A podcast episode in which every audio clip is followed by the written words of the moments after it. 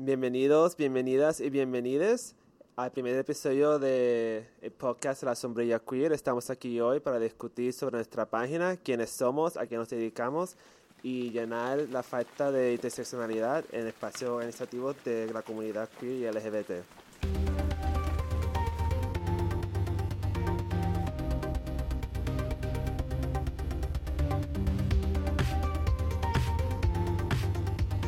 Aquí con ustedes, De la Fuente.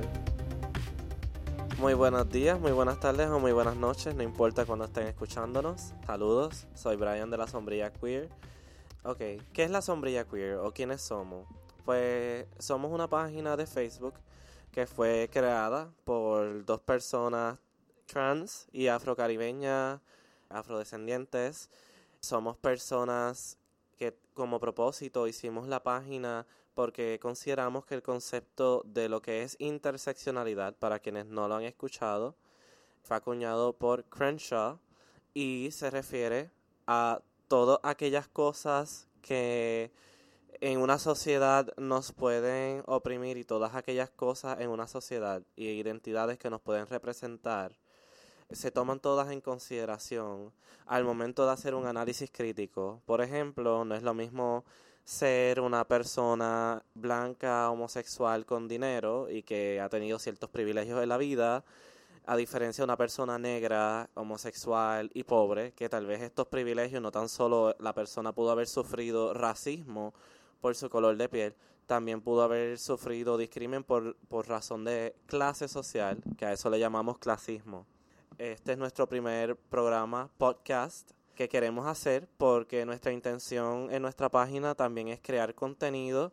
Queremos llevar a cabo creación de contenido durante todo el año que sea educativo porque nos hace falta desde una perspectiva no tan solo juvenil, sino también una perspectiva interseccional, una perspectiva libertadora, eh, anticolonial, una perspectiva en la cual tomamos en consideración todos los aspectos sociales, no, no nos estamos reduciendo solamente a nuestras comunidades LGBTIQAP+, que esas letras las vamos a utilizar aquí muy a menudo, que significan lesbianas, gay, bisexuales, trans, queer, intersex, asexual, pansexual, y eso incluye personas demisexuales, eso incluye también personas no binarias y cualquier otra orientación orientación sexual, diversidad de género, eh, identidad de género o, o variabilidad sexual. En el día de hoy vamos a comenzar primero discutiendo qué es lo queer. No sé si alguno de ustedes que está aquí al lado mío desea explicar qué es ser una persona queer o de dónde surge el término queer. Ya esto es una de las publicaciones que hemos tenido anteriormente en la página, o sea que ya nosotros sabemos bastante bien de qué se trata o en qué se basa, o por lo menos cómo comenzó, cómo se utilizaba el término. ¿Alguien de aquí desea decir algo?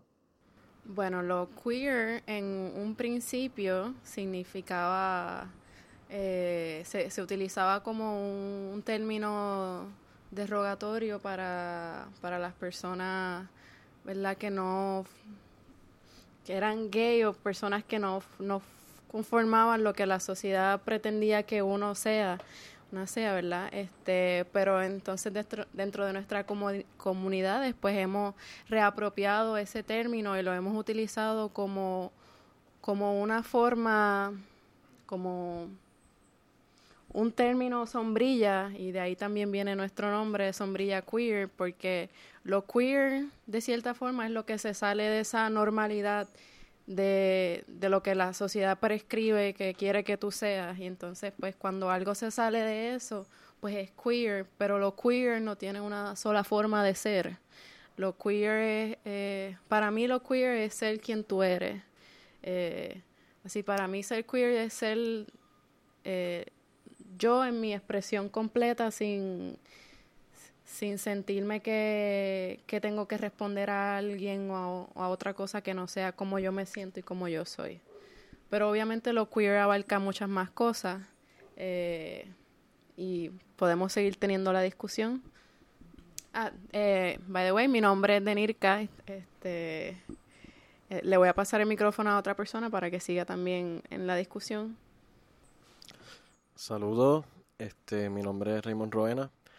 Lo queer eh, tampoco tiene que encajonarse bajo una definición específica, ya que también en parte de su significación a nivel político de construir y eliminar todas esas barreras que nos ponemos como comunidad, que usualmente mientras más identidades y orientaciones surjan a través del tiempo, vemos una resistencia de otros sectores de nuestras comunidades para aceptar o dar paso a esas identidades.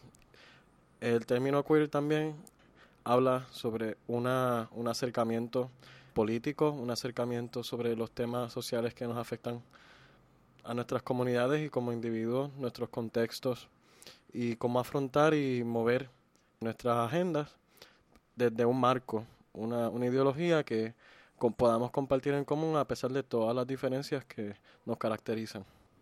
Y es específicamente importante eh, dejar saber que la sombrilla queer, el término sombrilla, cuando decimos que son términos sombrilla, que hay muchas personas que tal vez no pueden entender lo que significa un término sombrilla, cuando un término es un término sombrilla, imagínense, eh, ¿verdad? Que ustedes tienen una sombrilla entonces, generalmente uno no se para ni encima de la sombrilla, uno se pone debajo de la sombrilla.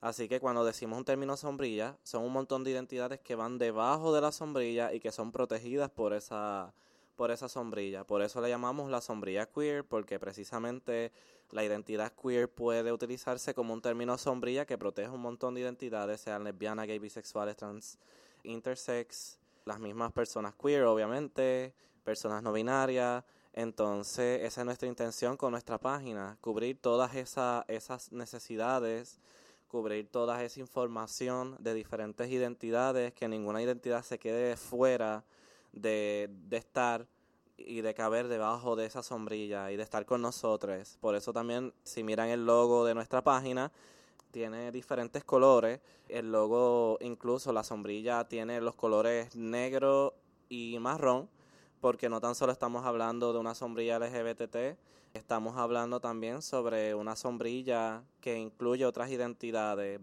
Vamos a mezclar lo que es etnia, lo que es color de piel, lo que es clase social, todo eso se va a mezclar con lo que es ser queer, porque no somos solamente nuestras orientaciones sexuales ni nuestras identidades de género, somos mucho más que eso, vivimos en un espacio específico, en condiciones específicas, y nacimos de cierta manera y pudimos haber transicionado o pudimos no haber transicionado y seguir siendo personas queer.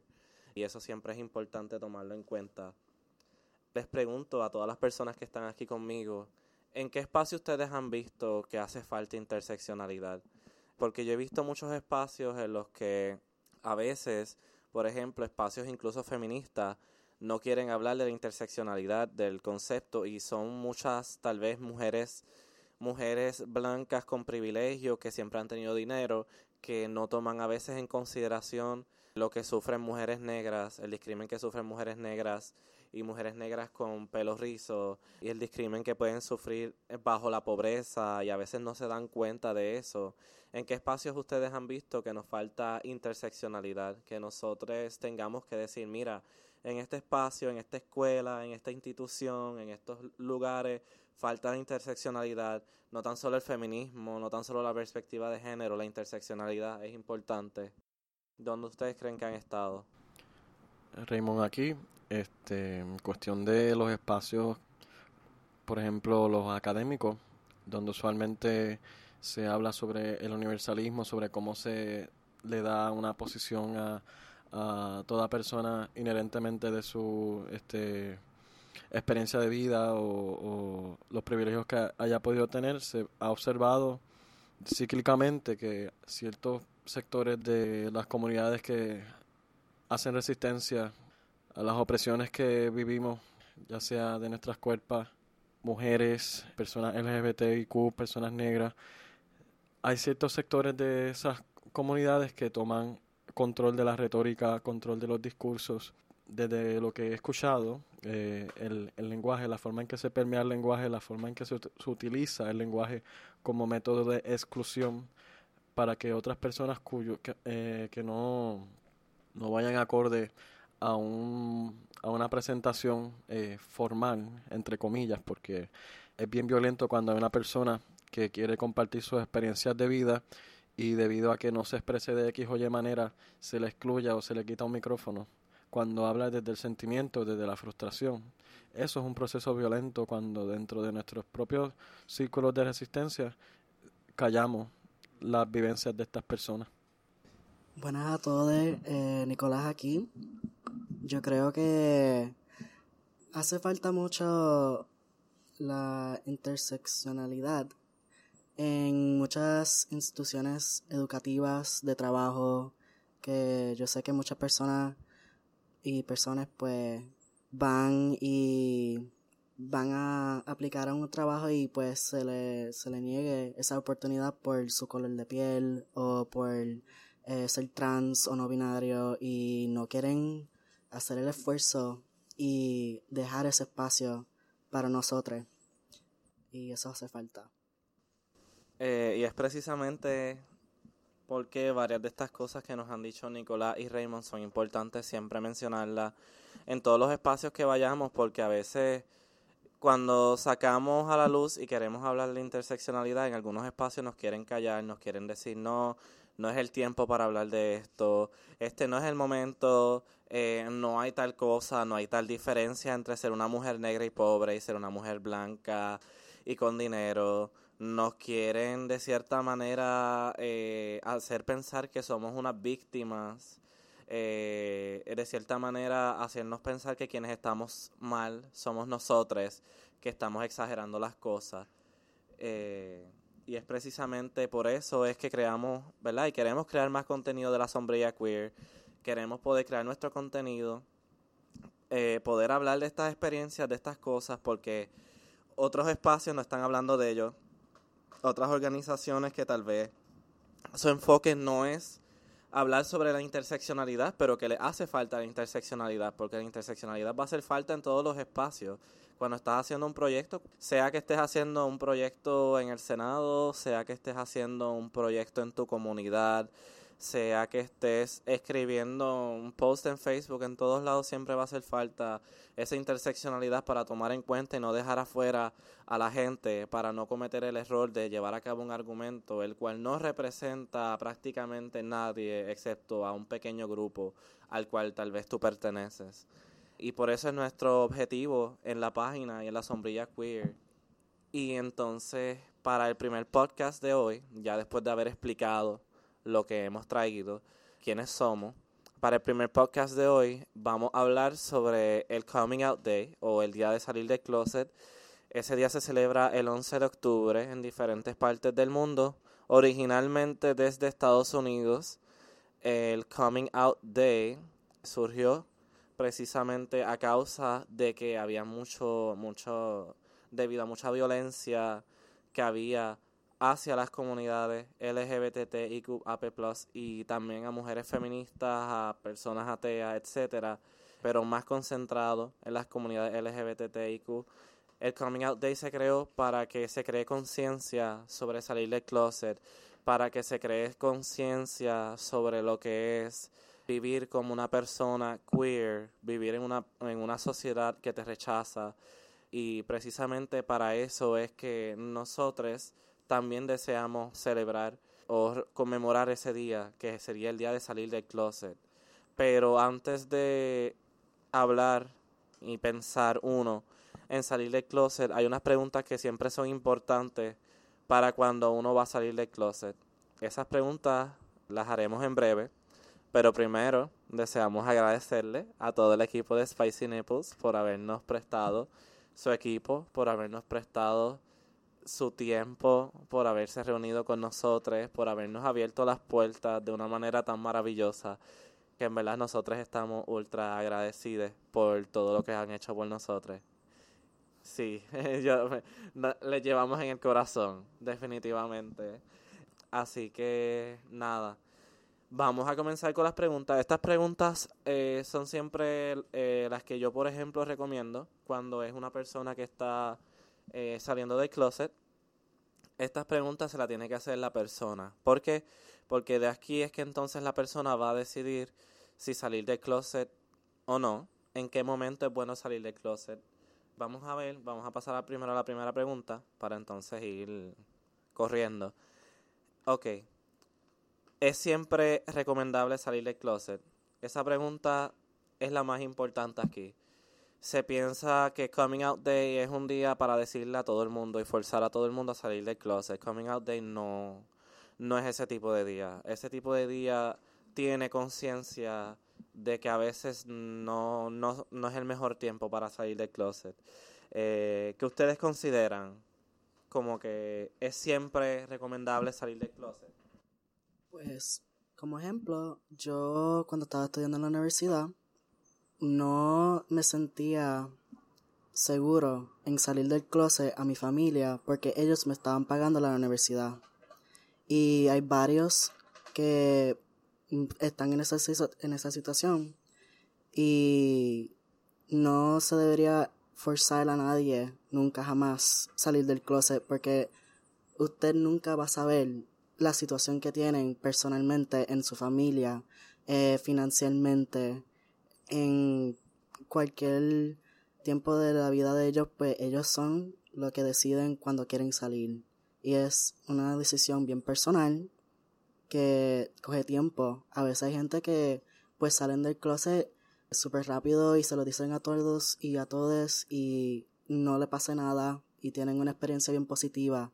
Y hay gente que no lo tienen así. Y hay que tener eso en consideración cuando alguien está saliendo al closet a usted y tienen que pensar eso que, mira, no lo voy a decir a todos porque puede ser que no quieren que todos lo saben. Ahora que, ¿verdad? Yo analizo más esto, si nosotros le traemos el concepto de interseccionalidad al asunto de salir de, del closet, no en todos los espacios es fácil salir del closet. Algunos espacios para algunas personas son más privilegiadas. De hecho, si le añadimos el concepto de interseccionalidad y le añadimos la, nuestra etnia o que somos personas latinas y lo que representa salir del closet en una familia latina versus lo que representa salir del closet en otra familia, eh, por ejemplo, de Estados estadounidense. No es lo mismo salir del closet en una familia estadounidense caucásica, es que se dice, blanca, que tal vez a la familia puede que no le importe mucho, todo depende de, porque también hay familias que sí le va a importar y el hijo o, o la hija o la hija se van de la casa y nunca vuelven, pero tienen el privilegio de poder irse. En nuestro caso, eh, y es una particularidad que yo estudié en algún momento de mi vida, y tiene que ver con que nuestras familias latinas, eh, de cierta manera, nos quieren forzar a tener, a ser bien unidas. Y entonces, parte de esa unidad a veces conlleva a que si tú no, si tú haces algo que a tu familia no le agrada, tienes que dejar de hacerlo y de cesarlo porque te van a echar la culpa de que a causa tuya es que la familia se está destruyendo, a causa tuya de, eh, es que la familia se está cayendo. Este, no es lo mismo vivir en un residencial público y salir del closet a vivir y haber tenido unos familiares los cuales nunca fueron a la universidad y nunca tuvieron la educación como sería mi caso, que yo viví no en un residencial, pero vivía de plan 8 y, no, y mi familia no tenía educación alguna para poder entender por qué yo estaba saliendo del closet versus otras amistades que yo he tenido, que han tenido tal vez el privilegio porque sus familiares fueron doctores o sus padres fueron psicólogos, psicólogas, trabajadoras sociales, que han tenido, ah, pudieron tener el privilegio no tan solo de tener dinero durante su vida, poder manejarse, sino que su familia le, apoyase durante todo el proceso. Hay muchas personas que no tenemos a la familia apoyándonos. Tal vez en mi caso no es que mi familia no es que no me apoye, pero tampoco habla mucho del tema y no, no trata mucho el tema, que es una parte importante de mi vida. Yo no puedo simplemente ir a casa y, e ignorar totalmente quién yo fui y quién yo soy cuando salí del closet y lo que yo me volví ante mi familia cuando yo salí del closet y todos los cambios que han habido de parte de mi familia y cómo tal vez algunos familiares se han alejado de uno por eso mismo, porque uno precisamente salió del closet, uno no puede ir a la casa de uno y simplemente fingir y nuestras familias latinas hacen muchas fiestas, tienen muchos holidays, que para algunos de nosotros puede ser bien difícil tener que tolerar estar solex esos días, estar en soledad eh, los días de, por ejemplo, Acción de Gracia, eh, Navidad, este, Día de los Reyes, que es una celebración que en otros espacios no se celebran. Todas esas cosas son parte de tomar en cuenta en la interseccionalidad. Por eso mismo lo tomamos en cuenta porque si lo reducimos solamente a que salir del closet puede ser bueno o malo, entonces simplemente estaríamos haciendo un grave error porque hay muchos factores que afectan en el contexto donde tú vives, de dónde tú saliste, quién es tu familia, el color de piel también puede ser algo que afecte el salir del closet, las relaciones humanas pueden ser diferentes. Sí, y el, y el espacio, digo, no sé si esto es algo que vamos a hablar en, con las otras preguntas, ¿verdad? Pero eh, los espacios en los que tú sales del closet también, como que en el trabajo, en la universidad, eh, y también depende mucho, ¿verdad? De, de como estamos hablando de, de tu comunidad, de quiénes son los, las personas que te rodean, ¿verdad? Este, si eres una persona que pues tienes tu familia y eres la única persona queer dentro de esa familia, puedes tener mucho miedo a que ese, ese grupo de, de, apoyo y personas que tienes alrededor te rechacen. Pero por eso también es bien importante buscar una familia escogida, tener personas que te acompañen y que entiendan y que estén ahí, que, que te den el apoyo que quizás la, fa, la familia no te está dando. Y quizás muchas veces la familia, o sea, yo, yo pienso que el cariño es cariño y que la familia te quiere, quizás no te entienden y, también depende de la familia, pero a veces la familia le, toma tiempo, eh, pero que ellos no estén ahí no significa que vas a estar solo y, y que hay gente que, que sí va a estar ahí para ti. Eso es bien importante recalcarlo no estás solo siendo una persona queer, hay más gente como tú. Eh, también se tiene que dar en cuenta que el salir del closet es algo infinito, nunca acaba. Siempre estás saliendo del closet. Siempre hay una persona nueva en el trabajo, en tu universidad, en tu escuela, eh, tus amigues, eh, los amigues de tus amigues. Son. es un proceso que nunca va a acabar y eso es algo que por eso yo creo que las personas queer y en esta comunidad somos gente que pues tenemos mucho, sí, tenemos mucho valor y somos bien fuertes y hay que recordar de eso que aunque eso nunca se va a acabar y es un proceso que nunca se va a acabar, también a un punto llega a ser más fácil. Eh, y puede ser que nunca sea fácil porque también cada cual tiene su experiencia única, pero con el tiempo se encuentran personas que, como se han dicho, son tu familia que son escogidas, no son de sangre, y eso vale mucho. O sea que no se tiene que estar saliendo del closet constantemente con todas las personas que uno encuentra y no siempre hay que estar saliendo del closet con todas las personas en tu familia tú puedes vivir una vida entera sin tener que estar diciéndole a familiares tal vez que tú no confías o que no le quieres hablar sobre tu identidad de género o sobre tu orientación sexual. O sea que esa era una de las preguntas que traímos hoy. Siempre hay que salir del closet con todos y entonces ya varias personas aquí han contestado que no. Y es muy cierto, no hay que estar saliendo con todos. A veces ni siquiera es el mejor tiempo para salir del closet te puedes quedar. Por ejemplo, hay personas que sus familiares les han votado, hay personas que no han sido las mejores eh, en el hogar y le han, como dicen por ahí, le han choteado a otras personas sobre que uno es o, de tal identidad de género u orientación sexual. Así que no, no siempre uno va a tener que salir de closet con todas las personas, uno no va a querer y no es recomendable que uno lo haga todo el tiempo.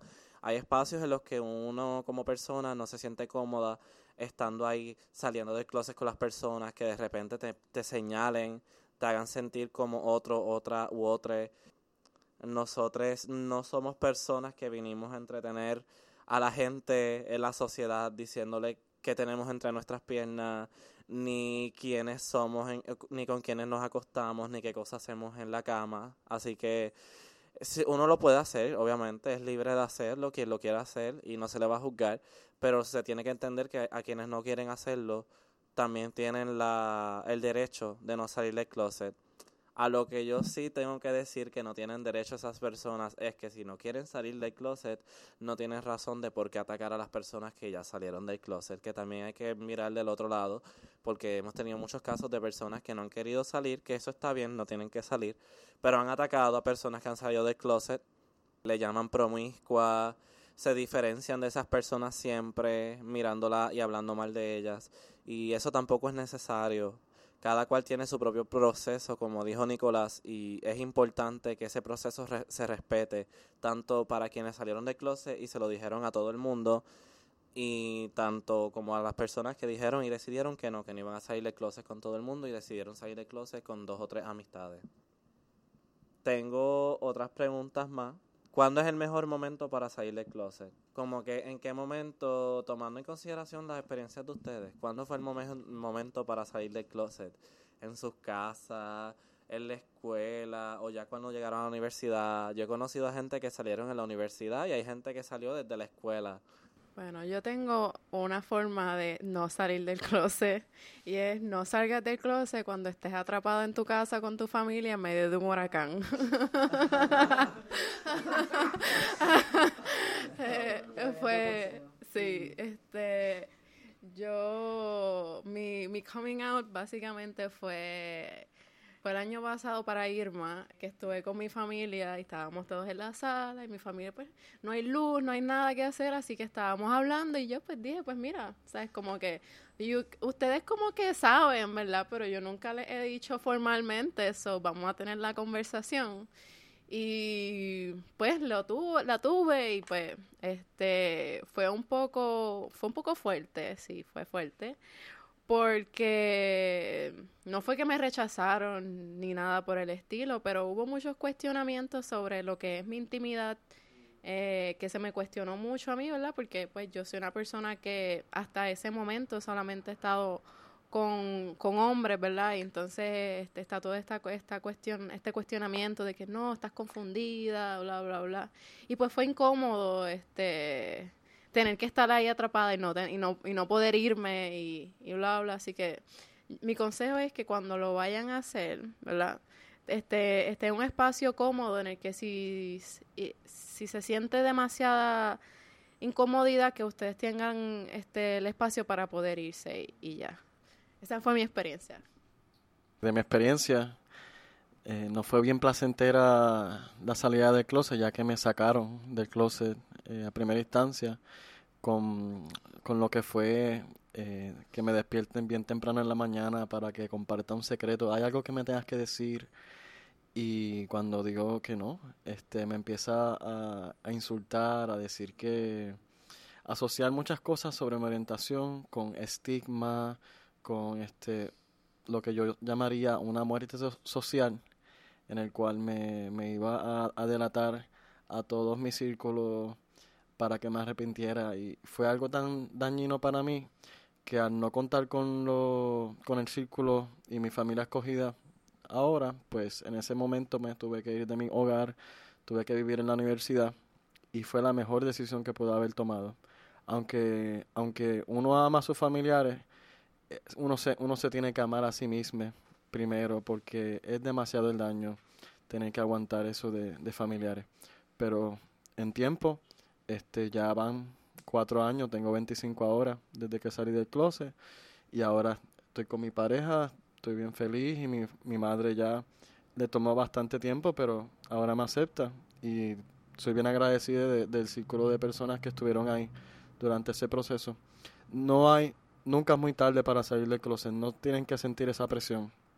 Hay personas que viven toda una vida porque eh, en el closet porque no se sienten seguras y eso es una decisión bien personal que, que primero debe de poner su seguridad y su comodidad porque de nada vale salir del closet si no vas a ser feliz y esa es la meta, ser feliz.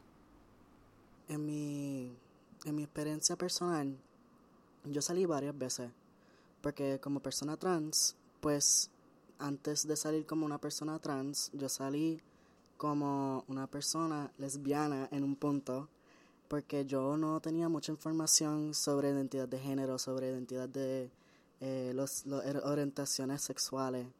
Y mi vida y mi identidad personal siempre ha cambiado. Y llegó un punto en que yo encontré lo que es pansexual y queer. Y ahora el queer que se escribe C-U-I-R es el que yo uso más porque yo creo que pues tiene una connotación que es más positiva y no tiene ese relación a lo histórico que era de degradar, usar ese término como algo degradante. Y yo salí así por un email a mis padres porque yo estaba en los Estados Unidos y ellos estaban en Puerto Rico y me dejaron de hablar por un tiempo y lo que yo tenía eran mis amigas que estuvieron ahí en esos meses en donde yo no tenía chavo, yo no tenía ningún forma de saber si yo iba a poder ir al próximo semestre de la escuela. Empezaron un fundraiser y eventualmente mis padres vinieron, me visitaron y hablamos y fue difícil, no entendieron y me, me rechazaron. Pero con el tiempo ahora pues tengo una relación bien positiva con mis padres. Pero cuando yo regresé salí como una persona trans y eso fue otro cantazo para ellas. Y mis padres no entendían y todavía estaban procesando lo de lo, de ser pansexual y lo confundían mucho porque no entendían que había una separación de la orientación sexual y la identidad de género. Yo escucho sus historias y wow, son bien intensas y de verdad me identifico con ambas historias porque cuando yo salí del closet antes como gay, mm, yo le había dicho a mami que yo era gay, pues ella se emborrachó esa noche y llegó llorando a casa y entonces me dijo que yo tenía la maldición de los días, pero no días de el día, mi apellido es Díaz con Z. Y aparentemente la familia de parte de ella tenía muchas personas que eran homosexuales y lesbianas. Y ella lo veía como una maldición que fue eh, lanzada encima del apellido de la familia para, para que los hijos siguieran naciendo homosexuales y lesbianas. Este, así que fue difícil, fue un proceso de un año. Mi madre todos los días me decía que dejara esos caminos, que yo no iba a vivir feliz nunca, que yo no iba a ser feliz, no iba a encontrar pareja, que me iban a discriminar mucho, que si era muy abierta con mis cosas, si tenía mucha apertura, eh, iban a caerme encima. Y en efecto eso pasó, pasó en la institución, en la escuela, en la escuela me persiguieron, la directora de la escuela me persiguió, este, eso fue en Comerío, que yo vengo de un área rural, la escuela, la directora de la escuela me persiguió, los consejes me perseguían, me decían, no te queremos con tu pareja, porque yo tenía pareja para ese tiempo, no te queremos con él. No te pases con él. Me llevaban a la oficina mientras nos llevaban a la oficina a otras personas. Y a mí lo que me, me querían reportar era un caso de, exposición deshonesta, la cual no tiene nada que ver de que tú te estés aguantando de las manos con otra persona de tu mismo género. Así que ah, para mí también fue muy difícil ese, ese momento en mi vida. Y también junto a salir del closet como gay, salir del closet como persona atea, ya después de ir tantos años a la iglesia Wanda Rolón, así que eso creó mucho, mucha controversia en mi casa. Yo fui bien controversial en mi casa, sí. Y en la escuela, y entonces todo el mundo sabía quién yo era en la escuela, porque ser una persona gay y atea en comerío, eso era como que, wow, tú, tú acabas de retar todo.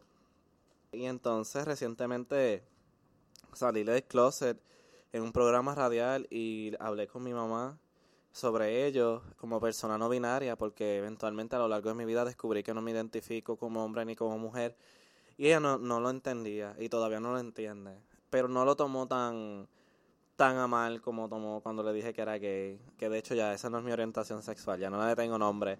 Pero en aquel momento fue bien difícil y ver cómo mami ha transicionado tanto de que allá yo le hablo de la sombrilla queer, yo le digo, mami, mira, estoy haciendo un proyecto de la sombrilla queer, cada vez que hacíamos las paradas y las marchas y hacíamos los eventos, los coordinábamos porque yo vengo de otro espacio de hacer eventos, este, mi mamá me apoyaba, me, si salía en el periódico, guardaba el periódico como que salía en el periódico, o sea que ha, ha habido un cambio, fue fuerte, sí, y yo salí a mis 15 años de edad, yo estaba apenas en la escuela, que a mí yo a mí me persiguieron en un carro, la mamá de mi expareja, de mi pareja para aquel tiempo, me persiguió un carro mientras yo corría hacia la escuela. O sea que fue, fue un tiempo y unos momentos diferentes.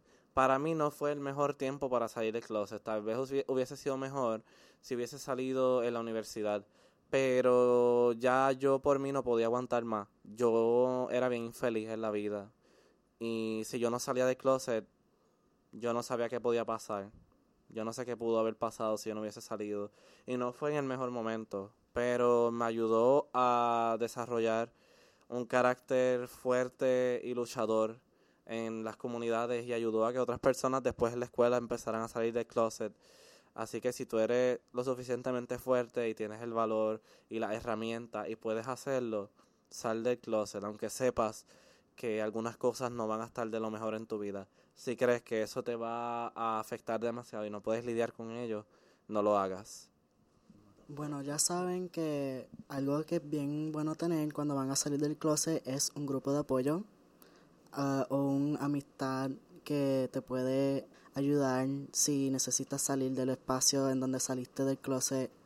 Eh, recuerdan que siempre estamos aquí para ustedes que si necesitan un grupo de apoyo pueden encontrarnos en la página de Facebook, que nos pueden escribir, porque estamos aquí por ustedes. Somos, un, somos una familia, somos una comunidad y eso es en, gran razón la, la razón por qué estamos haciendo esto para ustedes.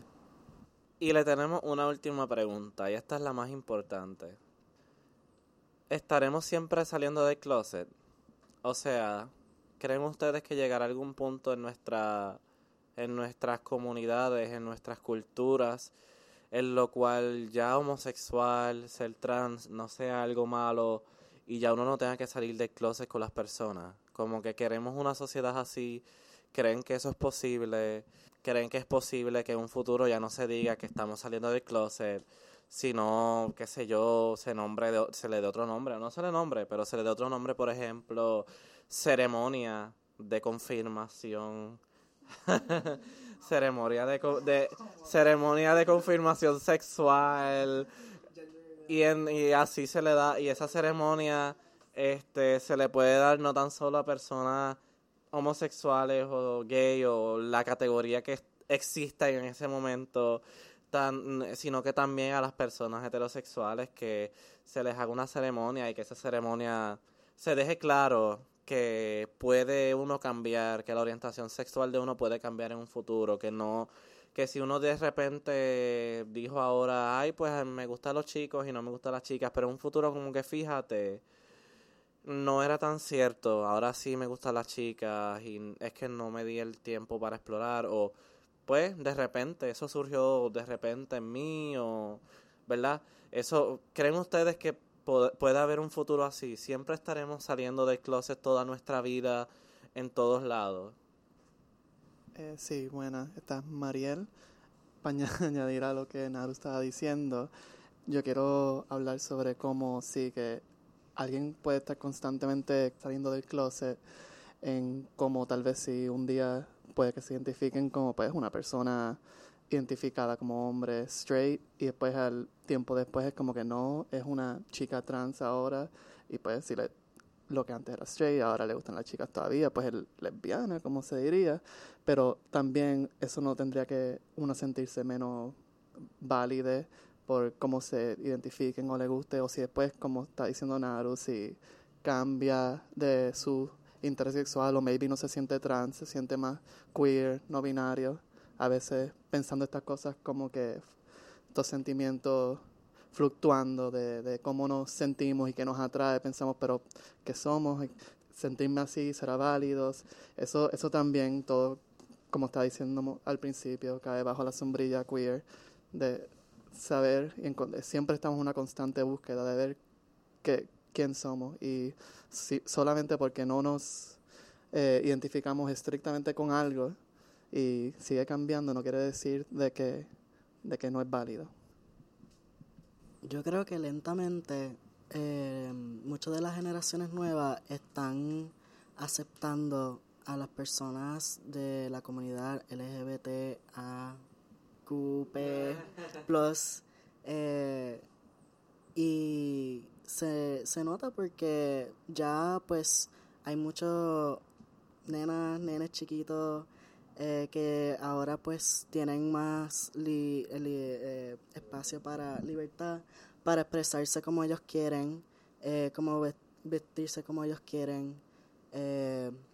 hay un nene chiquito que hace drag y eso yo nunca lo vi cuando era alguien que tenía 16 años. Yo quisiera ver eso cuando yo estaba en la escuela. Y por eso yo tengo fe que en un tiempo puede, puede ser que no va a ser algo problemático salir del closet y va a ser algo natural y normal y que la sociedad en general acepta. Yo pienso también que cosas como lo que estamos haciendo con la sombrilla queer son cosas que ayudan a porque pues, en, en estos momentos tenemos mucho más acceso a, a ¿verdad? lo que es la internet. La internet nos ha dado esa herramienta de, de, de darnos esa a veces tenemos estas preguntas con nosotros mismos que no sabemos a quién preguntarle y buscamos en internet y quizás, ok, pues hay otra persona que me entiende o, o, así es que me siento y le puedo conseguir una palabra que pueda que me pueda dar un sentido de, de qué sé yo, una identidad o, o algo que me, me hace sentir entendido y pues eh, este acceso a la educación y por eso la importancia de este trabajo que estamos haciendo porque al final nuestra intención es, es que todo este contenido sea accesible para las personas, para así ir normalizando y, y que este conocimiento sea accesible para todo el mundo y que poco a poco la sociedad vea, deje de ver este, nuestras vidas y, y como nosotros somos como una, una cuestión de otra edad, sino sino que somos también parte de y que pues entiendo que, que, la educación es, un factor bien importante y, y por eso entiendo que este, este, podcast también y todo lo que hacemos en la sombrilla queer tiene mucho que aportar para nuestro país y para todas las personas que nos escuchan, ¿verdad? Esperamos que de diferentes partes del mundo que esto pueda contribuir de forma positiva.